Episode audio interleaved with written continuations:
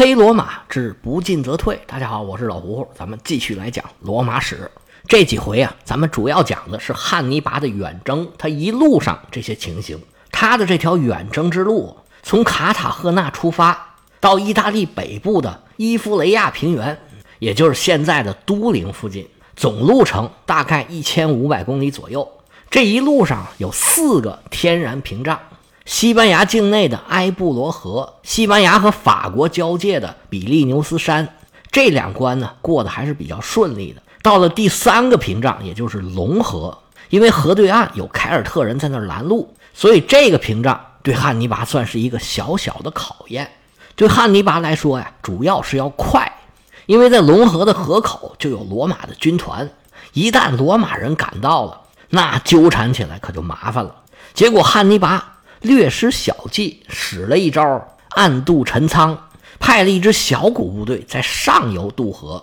在大队人马强渡的时候，这支小分队先是烧了凯尔特人的大本营，然后从侧翼杀出来。凯尔特人这么一乱，就被汉尼拔打得大败。罗马人了解了汉尼拔的行踪，再去出兵拦截。等他们到了汉尼拔渡河的阿维尼翁，发现迦太基人早已经走的是无影无踪。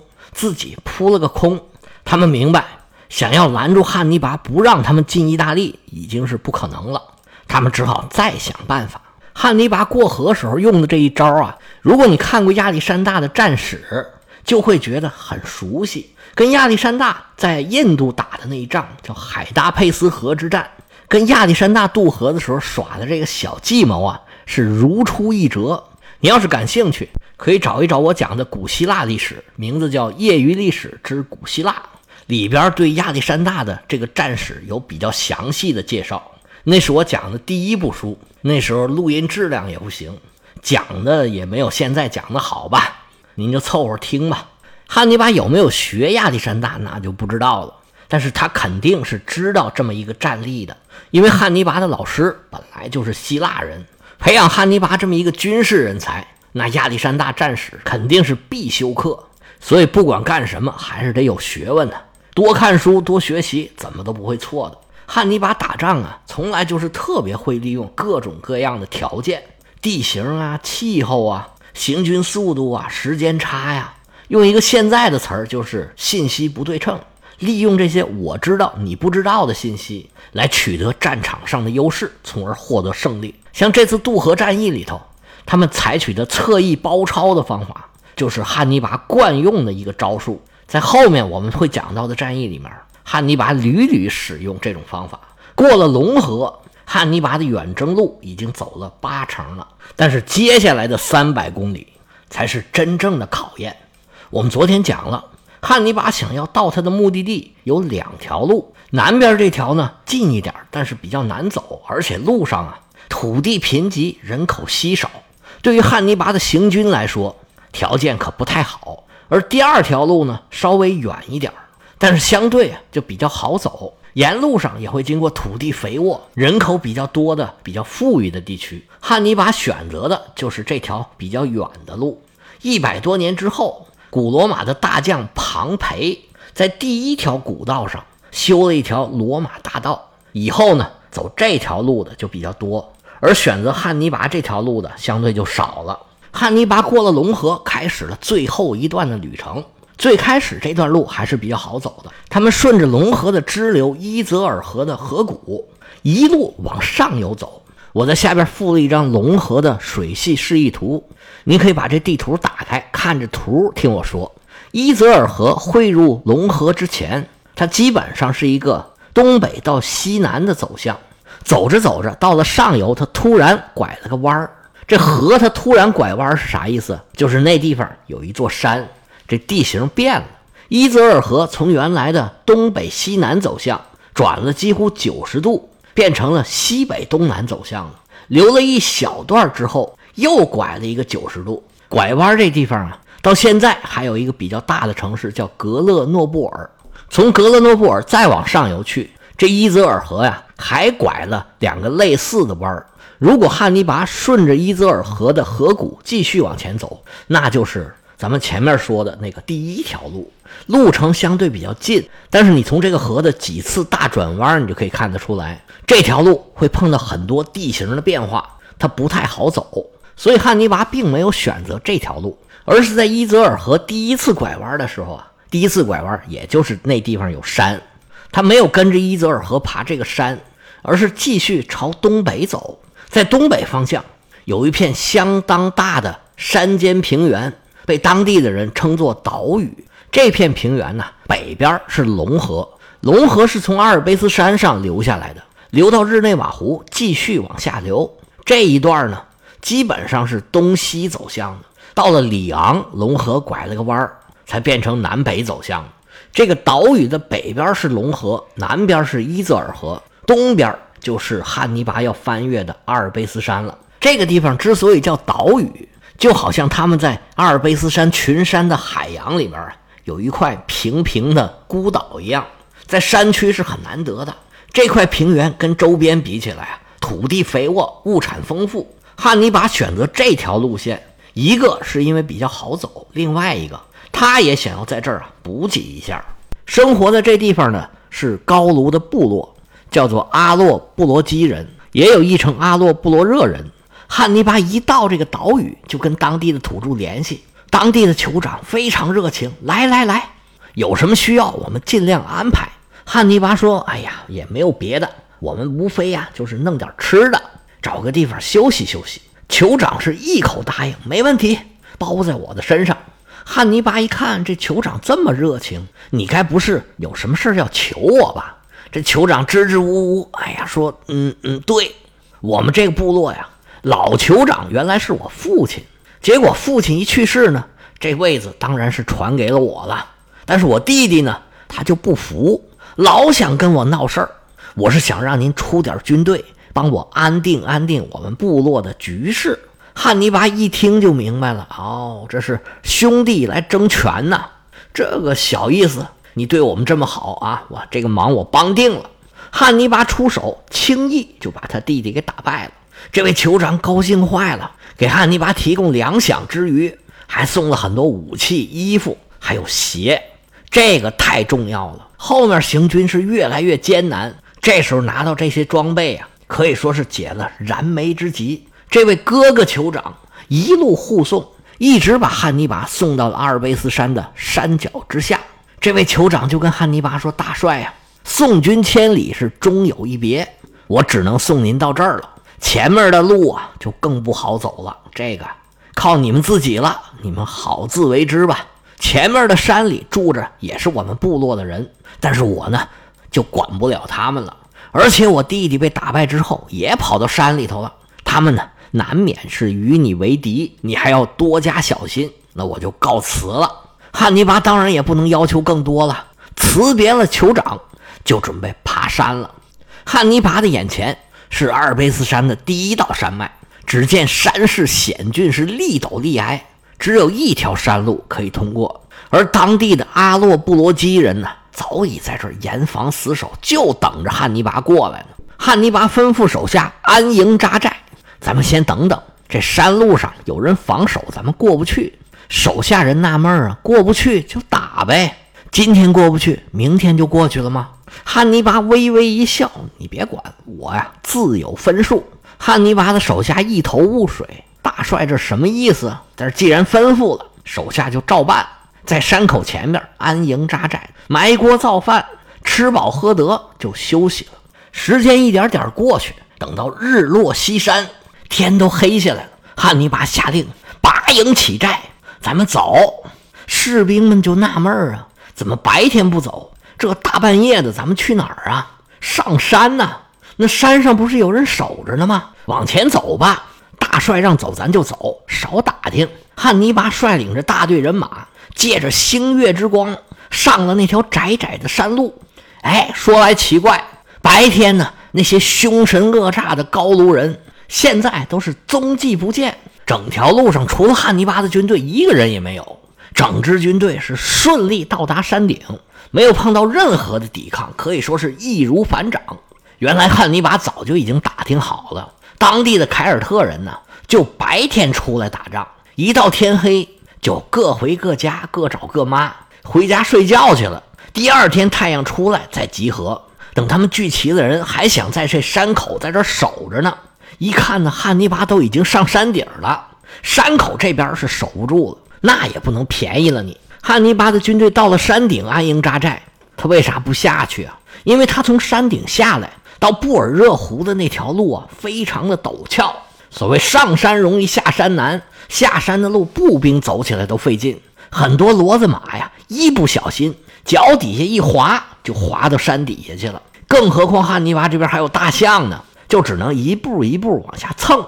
凯尔特人熟悉地形啊，汉尼拔的军队在这蹭着呢，他们就时不时的出来骚扰。虽然真正打起来，他们不是汉尼拔手下军队的对手，但是他们每次一出现，就会造成很大的混乱。而且在山里啊，这山谷回声，叮叮当当这么一打，汉尼拔这长长的队伍几万人都能听得清清楚楚。加剧了整个队伍的混乱。汉尼拔虽然最后下了山，但是也遭受了不小的损失。从山里出来就是布尔热湖南边的上贝里谷地，这里也是比较肥沃的平原。那到了平地上，这些土著就不再是汉尼拔的对手了。那在山上的仇不能不报。汉尼拔撒出兵去攻打周围的小镇，少不了又是一顿的烧杀抢掠。别的先不说。把那些从山上掉下来的骡子马的数给补上，而且主要是对当地的蛮族有一个威慑。抢完了东西，又休整了一天。迦太基军队继续往前走，他们顺着这个上贝里河谷往东走，到第四天的时候，这河谷就越来越窄了。到这儿就已经出了阿罗布罗基人的势力范围。在这儿的土著呢，叫做森特隆人。森特隆人的热情啊，出乎了汉尼拔的意料。汉尼拔走到交界的时候，远远就看见有人啊，手捧着花环，已经在那儿等着了。一看见汉尼拔的军队，赶紧迎过来，对汉尼拔呀是嘘寒问暖，派人带路，给他们准备吃的，安排住处。汉尼拔有点受宠若惊啊，但是人家这么热情，你也没有理由拒绝。那热情的招待，咱们就先享受一下吧。走到这个地方啊，汉尼拔的这次远征已经快到目的地了。他们眼前有一座山，叫做小圣伯纳德山。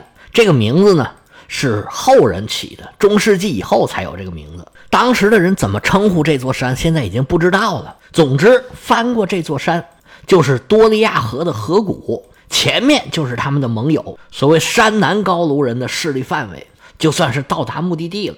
所以，这座小圣伯纳德山就是汉尼拔的最后一道险阻，也是他整个远征。最大的一道难关，这个难关咱们先放一放，还讲森特隆人。森特隆人把汉尼拔给安排停当，他们的酋长亲自前来拜见。那酋长出面，少不了要送点礼。这位酋长啊，带了一群牛过来，还跟汉尼拔客气：“哎呀，小小礼物不成敬意，给兄弟们添个菜吧。”汉尼拔当然很高兴啊，跟这位酋长是一番的寒暄。酋长说：“我不光给你带来牛了，我还给你带来啊俩人儿。”只见大酋长一摆手，背后走出来一个小伙一个老头酋长说：“我给你介绍一下，这小伙呢是我儿子，把他带来呀。你带在队伍里面是个信物，说白了这就是一个人质。我要是对你有所不利，我儿子在你手里，你可以随意处置。那这位老人呢，是我们这儿最好的向导。”他一直啊在山上打猎，我们这里的每座山每条河哪儿有沟哪儿有岔，没有他不知道的。回头呢就让他给你们带路。汉尼拔连声道谢，送走了酋长。汉尼拔越琢磨越不对劲儿，事出反常必有妖。这森特隆人没有必要对我们这么热情啊，他们肯定啊是有什么想法，咱们不能不防。汉尼拔的大军经过一夜的休整，第二天拔营起寨。迦太基大军在向导的带领之下，朝着小圣伯纳德山出发了。远远的看着雪山呢，被太阳照的是闪闪发亮。但是看山跑死马呀，这山呢看着就在眼前。但是汉尼拔的军队啊，走了两天还没走到呢。从河谷出来，路是越走越窄。到了第三天。大队人马往前走，走着走着，就见前方啊是两山夹一沟，两边是绝壁，立陡立崖，中间有一条又窄又长的山谷。汉尼拔心里一紧呢，啊，这就要来了吗？那行吧，汉尼拔吩咐下去，把队形做一个调整。